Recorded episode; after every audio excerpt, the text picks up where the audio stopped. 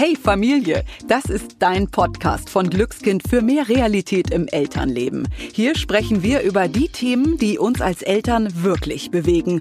Ungeschminkt und informativ. Mainstream oder bla bla gibt es bei uns nicht. Dafür wertvolle Tipps, tolle Persönlichkeiten und ganz besondere Geschichten. Wir sind Kerstin Lücking, Hebamme und siebenfache Mutter. Ich weiß also, wie es laufen kann oder auch mal nicht und Dorothea Hinden, TV-Journalistin und zweifache Mama. Die, die nach einer Antwort immer noch eine weitere Frage hat. Hallo und herzlich willkommen bei einer neuen Folge von Hey Familie. Wir freuen uns, dass du mit dabei bist. Heute möchten wir über ein Thema sprechen, das sehr unter die Haut geht und tatsächlich viel mehr Eltern betrifft, als wir im ersten Moment vielleicht vermuten.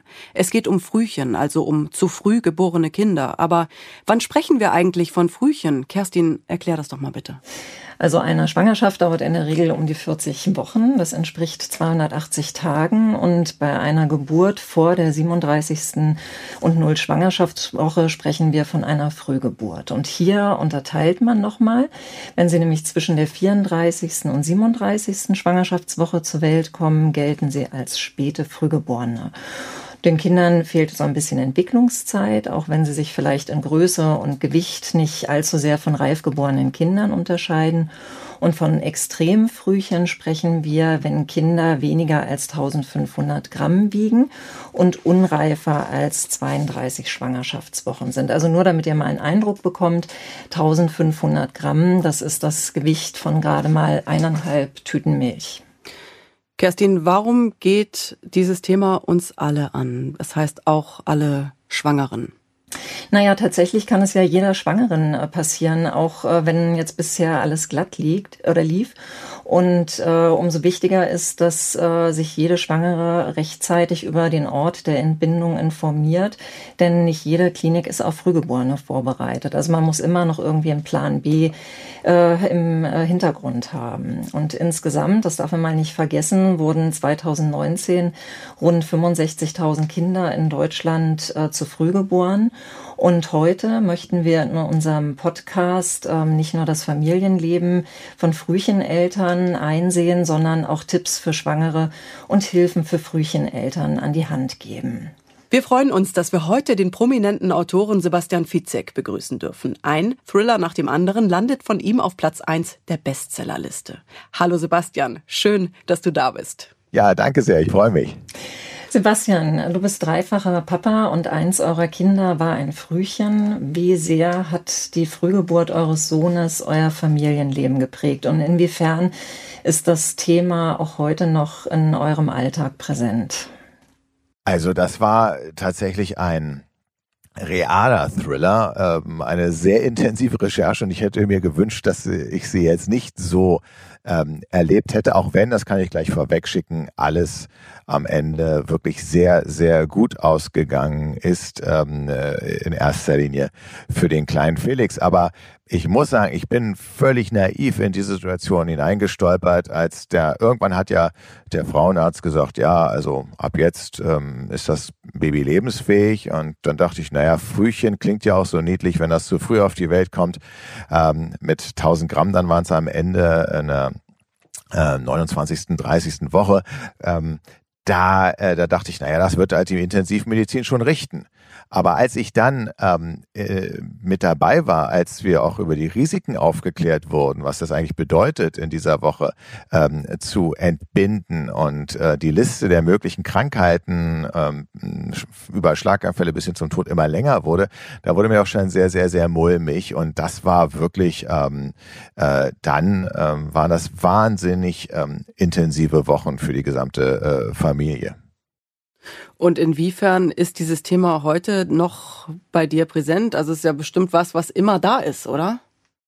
Ja, das auf jeden Fall. Man ähm, äh, ist natürlich gerade in jungen Jahren, also Felix ist jetzt äh, sieben, er ist jetzt äh, auch gerade eingeschult, man ist natürlich immer äh, geneigt äh, zu gucken, ähm, gibt es dann doch irgendwelche Defizite. Wie gesagt, wir hatten eben wirklich Glück, dass ähm, äh, außer dass jetzt ähm, eine Niere nicht gut arbeitet, gab es eine Nierenvirenthrombose, das äh, auch heute noch ähm, ist und außer dass er ähm, vielleicht jetzt nicht der größte seiner Klasse ist, ähm, sind viele ganz schwerste Folgeschäden ähm, durch eine total super ähm, intensivmedizinische Behandlung in der Berliner Charité eben ausgeblieben.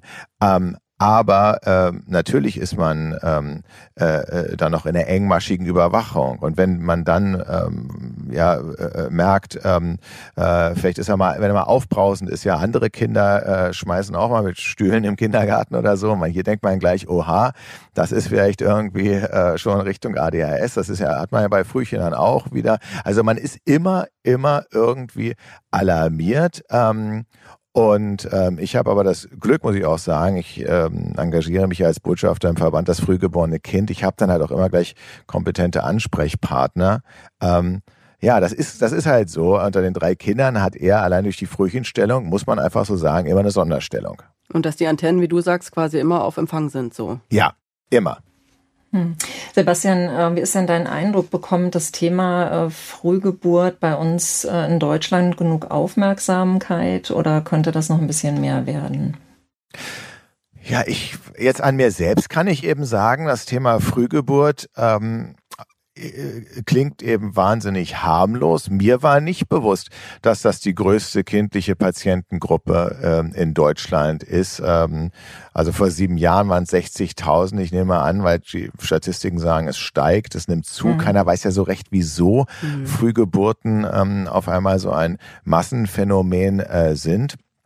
Und, ähm, und, und, und das muss man ähm, eben, eben wissen ich verstehe und ich respektiere das auch, wenn äh, Eltern äh, sagen, sie hätten gerne eine natürliche Geburt, vielleicht eine Hausgeburt, weil sie eben auch die klinischen Umstände nicht so mögen. Aber ähm, ich finde, man man sollte sich ähm, alle alle werdenden ähm, Eltern, äh, werdende Mütter und vor allen Dingen alle Menschen, die sich mit dem Gedanken tragen, ein Kind zu bekommen, sollten sich halt mal intensiv mit diesem Thema beschäftigen, was es bedeutet, wenn es wirklich um, um Sekunden äh, geht und, und was es bedeutet, wenn man gar nicht weiß, in welche Klinik gehe ich denn, ähm, wenn es auf einmal zu früh einsetzt. Weil das ist ganz entscheidend. Ganz entscheidend sind die Schwestern, die Qualität der Schwestern und der Pfleger ähm, und ihre Erfahrung.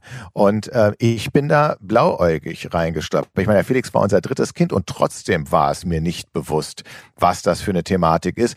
Das bedeutet also, ähm, äh, äh, dass äh, die Aufmerksamkeit bestimmt äh, größer sein könnte. Denn so ganz mit Scheuklappen bin ich jetzt auch nicht durch die Gegend gelaufen. Bevor wir gleich mal mit dir gerne reingehen würden in die Situation von damals, ähm, würde ich gerne wissen, wenn jetzt eine Schwangere zum Beispiel vor dir steht und überlegt, mhm. wo sie entbinden soll, ob es nun eine mhm. Klinik ist oder ein Geburtshaus, wie wäre jetzt so dein Rat? Was würdest du sagen? Also wahrscheinlich bist du trotz allem, würde ich jetzt denken, relativ neutral und ähm, versuchst objektiv zu beraten, aber so auch als Frühchen Vater? Ja, also ich würde, würde sagen, ähm, zunächst einmal mach dich sachkundig, wo das äh, nächste Krankenhaus in deiner Nähe ist, was sich mit Frühgeburten auskennt. Sprich also eine bestimmte Anzahl von Frühgeburten pro Jahr behandelt. Denn es ist wirklich, es hängt ähm, von der Erfahrung der Menschen vor Ort ab. Ähm, da, das, da hängt das Überleben deines Kindes äh, von ab. Also dass der Felix beispielsweise jetzt gesund und, und munter ist, ähm, das liegt daran, ähm, dass äh, eine, eine Krankenschwester wirklich diese Nierenvenenthrombose in der Entstehung quasi ertastet, gefühlt hat, schon fast übersinnig. Also sie hat eine Veränderung gemerkt. das heißt, sie hat ihn ganz genau beobachtet oder äh, wie kann ich mir das vorstellen? Ja, naja, also es war, es war konkret, es war konkret so, dass der Felix kam eigentlich von der Neonatologie, das ist ja die intensivmedizinische äh, Betreuung. Da ging es ihm so gut, dass er relativ schnell schon eine Station weiter verlegt wurde. Das war die Charité in, in, in, in Wedding in Berlin. Und ähm, da lag er dann quasi in seinem Wärmebettchen, gar nicht mehr im Inkubator, also nicht mehr im Brutkasten und und äh, beziehungsweise ich habe ihn da rausgenommen ähm, und ähm, und es war ganz schummrig und dunkel und für mich war eigentlich alles normal und die Schwester, die ihn ähm, so um acht Stunden Tonus, es werden die alle ausgewechselt, ja. dann wieder dazu kam, guckt ihn sich an und sagt, mh, Haut ist so ein bisschen marmoriert, mal Fieber, Fieber ist ein ein bisschen die Temperatur erhöht, aber nicht signifikant. Ach, weißt du was, äh, wir nehmen mal Blut ab und machen Ultraschall. Ähm, und ähm, äh, alleine und, und, und äh, dann, dann äh, Blut äh, wurde abgenommen ähm, und während der Ultraschall gemacht wird, äh, da wird ja der Ultraschall ans quasi ans Wärmebett rangefahren, ähm, wird gesehen, wie die Nierenvene zugeht, also in der Entstehung. Also ich habe weder was gesehen, dass die Haut marmoriert war, noch habe ich irgendwie gefühlt, dass es ein bisschen höhere Temperatur war. Und am Ende hatte er eine Nierenvenenthrombose gleichzeitig mit einem Magen-Darm-Infekt und kam sofort wieder auf die Intensiv und wurde wirklich auch eine Woche lang befeuert mit allem, was die Intensivmedizin herging. Der hing dann an neuen Schläuchen mit ähm, allen möglichen von Blütverdünnern und Schmerzmitteln und weiß der Geier was. Ähm, und äh, das war natürlich die intensivste Zeit. Ärztinnen und, und, und Ärzte und Schwestern Pfleger und alle sehr gelassen, weil das war eben nicht dieses intensive Frühchen, von dem ihr auch schon geredet habt, also was so unter 500 Gramm ähm, wiegt. Er hatte 1000 Gramm, also verhältnismäßig robust. Er hat das auch alles gut überstanden. Ähm, also wir waren da ähm, äh, also fast genauso leidend äh, wie er. Aber ich will mal sagen, ist, äh, eine andere äh, Geschichte war, dass ich stand äh, an diesem, dann an der Neonatologie und immer klingelt das Telefon und die Schwester seufzt und sagt, ja, hm, jetzt kommt schon wieder jemand. Und ähm, schon wieder hieß, ein Krankenhaus, was überfordert war mit einem anderen Frühchen, äh, hat das dann verlegt. Ähm, und das oftmals zwei, drei Tage ähm, zu spät. Und wäre Felix, wäre das nicht erkannt worden, hätte man erstmal abgewartet, hätte das auch ganz anders ausgehen können. Also die kurze Antwort eben, ähm, ist, äh, ja, ich würde, ich würde immer dazu raten, ähm, ähm, äh, ins Krankenhaus äh, zu gehen, weil man nie genau weiß, was auch bei der Geburt passiert. Also ich weiß, dass das ein hochsensibles Thema ist und am Ende ist es eine höchstpersönliche Entscheidung. Und ich würde mich nie ungefragt einmischen, aber wenn man mich konkret um Rat fragt, sage ich, also guck wenigstens, dass eine Neonatologie in deiner Nähe ist. Ja, okay. Ähm, also es ist schon äh, heftig. Wir sitzen hier und äh, nicken und ähm, ja, ist sehr ergreifend, was du, was du da erzählst. Und ich darf ich dich so fragen, wenn wir in diesen Moment zurückgehen, von dem du gerade erzählt hast. Wie, wie, wie, welche Gefühle habt ihr gehabt? Wie ist das daneben ja zu stehen und im Grunde genommen ja, du kannst ja nur da sein, aber auch nicht richtig helfen. Wie, wie ist das als Eltern? Ah, das ist tatsächlich brutal und ähm, etwas, da habe ich mich auch mit anderen Eltern ausgetauscht. Ähm, da, der, man ist die ganze Zeit in so einem Alarmzustand und man ähm, das fängt schon an, wenn man also vor der Neonatologie steht, muss man ja, ähm, kennen andere, wenn sie Angehörige auf der Intensivmedizin äh, besuchen, das hoffentlich nicht so häufig vorkommt, ähm, dann steht man da an der Klingel und ähm, dann äh, sagt man ja hier ähm, äh, Fitzek und wir wollen äh, zum Felix. Und da, da achtet man schon drauf, wie die Schwester, ist meistens die Schwester, die öffnet oder der Pfleger dann ähm, äh, äh, Hallo sagt, ob das ein bedrücktes ist. Und man interpretiert das schon rein, weil man, man kann nicht rund um die Uhr vor Ort neben dem Bett ähm, stehen. Das will man natürlich, man ist auch sehr viel äh, da. Aber man geht halt immer rein, dann guckt man auf die Monitore und guckt, oh, hat sich irgendwas verändert? Wie ist es? Ja, eine Sache ist ja, ähm, womit man auch erstmal klarkommen muss, ist, so ein Frühchen ist halt zu früh da. Die Lunge ist in der Regel noch nicht ausgereift und ähm, man kann sich so vorstellen, das muss sich auf so viele Sachen gleichzeitig konzentrieren, dass es irgendwann der Körper sagt, naja, jetzt konzentriere ich mich vielleicht mal, mal äh, aufs Herz, aber ich höre auf zu atmen. Und dann piept das wie verrückt und man sieht Atemstillstand. Das passiert wirklich bis, weiß ich was, zehnmal am Tag. Und die Schwester kommt dann einfach seelenruhig, tippt einmal an und ähm, der Kleine atmet weiter. Das macht man dann später natürlich selber, aber man selber denkt, das kann ja irgendwie nicht gesund sein. Das ist aber völlig normal. Das heißt also, man guckt die ganze Zeit auf irgendwelche Monitore, auf Zahlen, man guckt, wie ist die Blutsättigung, wie ist ähm, der Sauerstoff, wie ist ähm, der Puls, wie ist die Temperatur und immer irgendeine Kurve stimmt nicht so hundertprozentig. Ähm, und das war dann wirklich so, dass die ähm, äh, Schwestern und Ärzte so gesagt haben, also es nützt jetzt gar nichts, dass sie die ganze Zeit hier stehen. Sie sollten, ähm, Sie müssen jetzt auch mal abschalten und was anderes machen. Gehen Sie doch mal ins Kino. Sagen, naja, kann ja jetzt nicht, wenn mein Kind hier liegt, einfach ins Kino gehen. Sagen, doch, sie müssen den Kopf frei äh, äh, bekommen. Ähm, und da habe ich auch wieder was äh, äh, gelernt, ähm, nämlich auch, warum einige Menschen meine Thriller eben in einer Situation lesen, wo man eigentlich denken könnte, Sag mal, du hast ja jetzt selbst einen Trauerfall in der Familie oder du bist Polizist oder, oder du hast selbst was Schlimmes erlebt. Wieso liest du jetzt einen Thriller? Ja, weil man eben den Kopf frei bekommen will von der gegenwärtigen Situation. Und wir waren dann im Kino und damals lief World War Z, also ähm, ein Zombie-Film, was eigentlich ziemlich krude ist, aber es hat funktioniert, weil tatsächlich man kann da sein, man kann das Kangarooing machen, man kann das Kind rausholen, Wärme und alles Mögliche geben, aber permanent auf den Monitor zu starren, das ist schwer.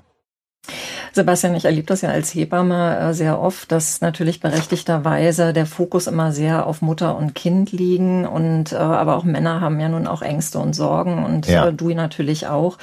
Ähm, und ich habe immer so das Gefühl, die Männer, die müssen so ihren Mann stehen. Und gab es so eine Situation, äh, wo du auch so ein, äh, also hast du bestimmt gehabt, so einen seelischen Dammbruch hattest und da würde mich interessieren, wer hat dir dabei geholfen und was würdest du auch ähm, betroffenen Vätern in dieser Situation raten? Ja, das war äh, tatsächlich äh, äh, so, man probiert halt, ähm, das heißt sachlich zu betrachten, aber es war dann im Telefonat äh, äh, mit meinem Bruder, wo dieser, äh, dann war mein Bruder ist Arzt ähm, und äh, konnte dann ähm, aber auch eben auch gleich äh, zur Hilfe äh, stehen. Der war übrigens einer, der ähm, dann auch noch äh, einer derjenigen der gesagt hat, ihr, ihr müsst da mal raus, ähm, ähm, mir, mir dann von einer psychologischen Studie erzählt hat, ähm, wo, wo ähm, Veteranen, die Schlimmes erlebt haben im Krieg, die einen, also die wurden sofort nach einer entsetzlichen Situation in eine Psychotherapie geschickt und die anderen hat man von der Playstation gesetzt und haben die Ballerspiele gespielt. Und äh, erstaunlicherweise war die zweite Gruppe diejenige Kontrollgruppe, die weitaus weniger mit posttraumatischen Belastungsstörungen zu kämpfen hatte. Manchmal ist es eben zu, zu ähm, schwer, und auch gar nicht förderlich, wenn man sich unmittelbar in einer Krise sofort mit der Bewältigung auseinandersetzt. Manchmal muss man auch ein bisschen in den Verdrängungsmechanismus ähm, äh, äh stellen, also die Reser äh, Kraftreserven auftanken. Also insofern war äh, mir da die, die Familie, kann man äh, mhm. sagen, äh, eine große Hilfe. Und ich glaube, das ist eben auch ähm, wichtig. Und da graut's mir auch gerade jetzt bei der Zeit so ein bisschen. Ich weiß gar nicht, wie die Beschränkungen gerade sind, ähm, was Besucher äh, anbelangt bei ähm, bei den ähm, Frühgeborenen auf der Neonatologie. Das wird ja wegen Corona auch reglementiert sein. Ja, also dadurch, dass ich gerade eine äh, Mutter tatsächlich in der gleichen Situation habe, weiß ich es aktuell äh, gerade. Also die Väter sind eine Stunde bei den Kindern und die Mütter ja. dürfen aber eine sehr viel längere Zeit bei den Kindern ja. bleiben. Also ja. das ist ja schon mal. Also immerhin, Genau. Ja, immerhin, aber es ist natürlich auch so, dass irgendwann äh, die anderen Kinder bei uns mal kurz vorbeigeguckt Klar, haben, um zu gucken, weil die wissen auf einmal nicht, das ist ja auch so eine Problematik, wieso sind jetzt äh, äh, Mama und Papa, warum sind die äh, die ganze Zeit weg und mhm. ähm, warum kümmert sich jetzt ja in dem Fall die Oma beispielsweise ähm, äh, mehr um uns und die verstehen das jetzt äh, so gar nicht. Wie habt ihr das gehandhabt mit euren größeren Kindern? Wie habt ihr die mit einbezogen in das ganze Geschehen? Ja, wir hatten halt zum Glück die Möglichkeit, ähm, dass wir, also wir hatten ein doppeltes Glück. Zunächst einmal die Möglichkeit, dass sie einmal eben mitkommen durften und sich dann selber ein Bild machen äh, konnten. Wir hatten aber auch ähm, das Glück, dass überhaupt äh, eine Oma ähm, vorhanden war, die ähm, dann einspringen konnte, die dann übrigens aber auch gesagt hat, so ihr macht mich hier wahnsinnig, ihr kommt immer nach Hause, aber ihr seid überhaupt nicht anwesend, weil man natürlich in den ersten Wochen gedanklich äh, immer noch ähm, bei dem Frühgeborenen äh, ist und das wiederum verwirrt äh, die äh, anderen Kleinen, ähm, die die waren halt bei uns eben äh, jetzt, ähm, ich glaube, so fünf und, und, und sieben Jahre alt. Also das war ähm, ähm, das war sehr, sehr äh, jung und so dass wir ähm, äh, äh, dass sie dann tatsächlich zu sich gen äh, genommen hat für ein paar Tage, ähm, damit auch da Ruhe reingeht. Also es ist eine große Belastung für die Familie und wenn man da keine, keine Familie im Hinter, äh, in der Hinterhand hat, ähm, muss man sich ähm, Hilfe holen und es gibt ähm, in einigen Krankenhäusern dann ja auch ähm, in vielen so ähm, Ansprechpartner, ähm, eben auch beispielsweise im Verband das frühgeborene Kind, die einem dann auch psychologisch zur Seite stehen und, und, und, und betreuen und Hilfe anbieten können und da sollte man sich nicht zu schade sein, die anzunehmen. Ja. Vor allen Dingen, ich habe eben auch gedacht, die, die anderen Kinder, die fühlen ja auch enorm viel. Ne? Die bekommen das ja nicht nur mit, das ist ja ganz viel auch, was auf der Gefühlsebene dann passiert. Ne? Denen geht's nicht gut, ähm, ich ja. kann das fühlen und vielleicht auch noch gar nicht damals in dem Alter konnten das deine Kinder vielleicht äh, ausdrücken, aber ja auch nicht so wahrscheinlich wie Ältere. Ne? Das ist ja, nee. ja, also ich denke, das ist ja Wahnsinn, was da eine Familie einfach, also in Anführungsstrichen, ja, ja durchmacht und auch leistet. Genau. Ähm, ich habe mich gerade noch mal gefragt, können wir noch mal in diesen Moment zurückspringen damals, ja. als bei deiner, ähm, als bei der Mutter deiner Kinder, der ist die Fruchtblase geplatzt, ne? Ja. Kannst du ähm, noch mal erzählen, wie das war? Ja, das war tatsächlich ähm, so, dass äh, am Vortag noch war äh, sie beim Frauenarzt und der sagte, äh, alles top, ähm, mustergültiger Zustand, ähm, kein Risiko, alles in Ordnung. Und einen Tag später, ähm, am Abend, ist sie dann äh, geplatzt und zwar ähm, viel zu früh. Und, und da waren wir natürlich erstmal aufgeregt, aber ich ging halt noch davon aus, naja gut, eben zu früh ist jetzt, hat ja schon vor Wochen gesagt, das Kind ist lebensfähig. Also ähm, gucken wir mal. Dann haben wir also die Feuerwehr ähm, also angerufen und da wurde ich das erste Mal so ein bisschen nervös, weil dann kam, das war eine Ärztin, weiß ich noch, und die hat dann angerufen, okay, und sagt, du, jetzt rufen wir mal an, welches Krankenhaus ist. Nimmt also Westend, das ist bei uns ganz in der Nähe und hat auch einen guten Ruf. Und ähm, dann, die meinten aber, nee, dürfen wir nicht, weil es ist, ähm, wir dürfen erst ab der 30. Das war 29 plus 5 oder irgendwas. Ähm, und äh, da dachte ich, aha, okay. Und dann sagt sie, ja, dann hoffen wir mal, dass im Wedding überhaupt noch Platz ist, weil es ist eben jetzt äh, nicht so selten, dass ähm, äh, sowas passiert. Ähm, und dann haben wir damit Ach und Krach noch was bekommen. Da war ich also auch schon, dachte ich, okay, ja, also da gibt es schon Reglementierungen. Ähm, ähm, ähm, und das ist ja gar doch nicht so einfach. Und dann waren wir dort und dann hieß es eben, hm, das sind ähm, also die Lunge ist noch nicht äh, äh, gereift. Also wir würden vorschlagen, dass sie, äh, die, ihre Frau noch so lange wie möglich ähm, liegt ähm, und wir das hinauszögern. Es gab jetzt auch noch keine Venenaktivitäten. Ich weiß gar nicht, ob die auch zu, aktiv zurückgehalten wurden. Auf jeden Fall ähm, ähm, ähm, und dann spritzen wir, ich glaube, Cortison äh, mit die Lunge ähm, reift, ähm, was ich jetzt auch schon mal krass fand, dass man mhm. irgendwas spritzt, damit die Lunge aufploppt. Also so habe ich mir das vorgestellt. Ähm, und ja, dann gab es diese Einweisung, was alles von Blindheit und äh, Taubheit und äh, äh, Schlaganfällen, Hirnblutungen etc. pipapo, was alles eben passieren kann. Und nach zwei Tagen, äh, die aber gut waren, weil die zur Lungenreife genutzt werden konnten, ähm, äh, veränderten sich dann aber die Herztöne äh, von dem Felix und dann wurde ähm, jetzt kein Notkaiserschnitt, aber doch dann ein Kaiserschnitt angesetzt, ähm, um ihn ähm, äh, zu holen und ähm, und dann ähm, äh, war er sozusagen äh, auf der Welt elf Wochen zu früh mit knapp 1000 Gramm. Und Sebastian, wann hast du das erste Mal ähm, so Körperkontakt zu deinem äh, Sohn haben können? Und vor allen Dingen zielt die Frage auch darauf hin, ähm, auch wenn die Situation jetzt ja insgesamt sehr dramatisch war, aber habt ihr auch oder hast du positive Erinnerungen auch an diese Zeit und erinnerst du dich so an innige Momente mit deinem Sohn? Ja, ähm, also wir waren glücklicherweise in einem Krankenhaus, in dem dieses Kangarooing sehr groß geschrieben äh, wird. Ähm, habe mich dann aufklären lassen, dass das eigentlich aus der Not äh, geboren wurde, wenn ich es richtig weiß. Also die Legende besagt, dass ähm, in, in, in Haiti, wo sie also wenig Inkubatoren hatten, die Ärzte ähm, zur Not äh, gesagt haben, so hier, wir, wir legen ähm, die Kinder so schnell wie möglich einfach auf die ähm, äh, Brust, sowohl von Mutter oder Vater, auch im Wechsel. Hauptsache, sie haben so schnell wie möglich Körperkontakt und haben gemerkt, dass die Mortalitätsrate extrem nach unten gegangen ist. Und das ist jetzt auch hier in unserer äh, westlichen Kliniken übernommen worden. Und das ist sehr gut. Also den ersten Körperkontakt ähm, äh, liegt man so quasi in so einer Liege neben dem Brutkasten ähm, im absoluten äh, Dämmerlicht und ähm, ähm, hat dann ähm, sein Kind ähm, auf der äh, nackten äh, Brust. Das war ich würde mal sagen, jetzt sechs Stunden oder so ähm, äh, danach. Ähm, denn er wurde erst einmal, musste er ein bisschen ähm, beatmen, das falsche Wort, also er hat eine Sauerstoffunterstützung äh, gehabt, äh, die, weil es ja auch wirklich alles bis zu sanieren, wenn Thrombose alles gut lief, ähm, gar nicht so lange gebraucht hat. Ähm, und ähm, bei der Mama, die musste ja auch erstmal äh, aufwachen. Am Kaiserschnitt ist sie auch nicht so beweglich gewesen, ist dann im Bett reingeschoben worden. Das war aber alles schon relativ früh und ähm, äh, auch wirklich relativ ähnlich, ähnlich, weil diese, also es ist natürlich eine total skurrile Situation. Ne? Da liegt man auf einmal mit äh, zwischen lauter anderen Babys natürlich auch, die um Leben und Tod kämpfen. In, ähm, dann war das noch so ein äh, Science-Fiction-Licht, weil wegen des Gelb, ähm, der Gelbsucht der frühgeborenen Gelbsucht ähm, ist es, wird man ja da mit so einem äh, ultrablauen Licht beschossen ja.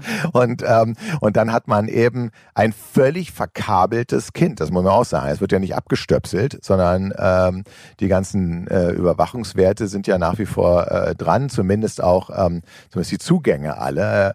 Aber dennoch ähm, macht man das vielleicht sogar intensiver als ähm, also ich weiß, dass viele Väter ihre Kinder quasi auch so rumtragen äh, sehr lange, aber dass sie sich quasi auf die nackte äh, Brust äh, legen kurz nach ähm, der Entbindung, das ist doch eher selten. Da sind ja meistens dann irgendwelche Kleidungsschichten dazwischen. Und das ist ganz, das ist ähm, äh, ganz, ganz schöner Moment.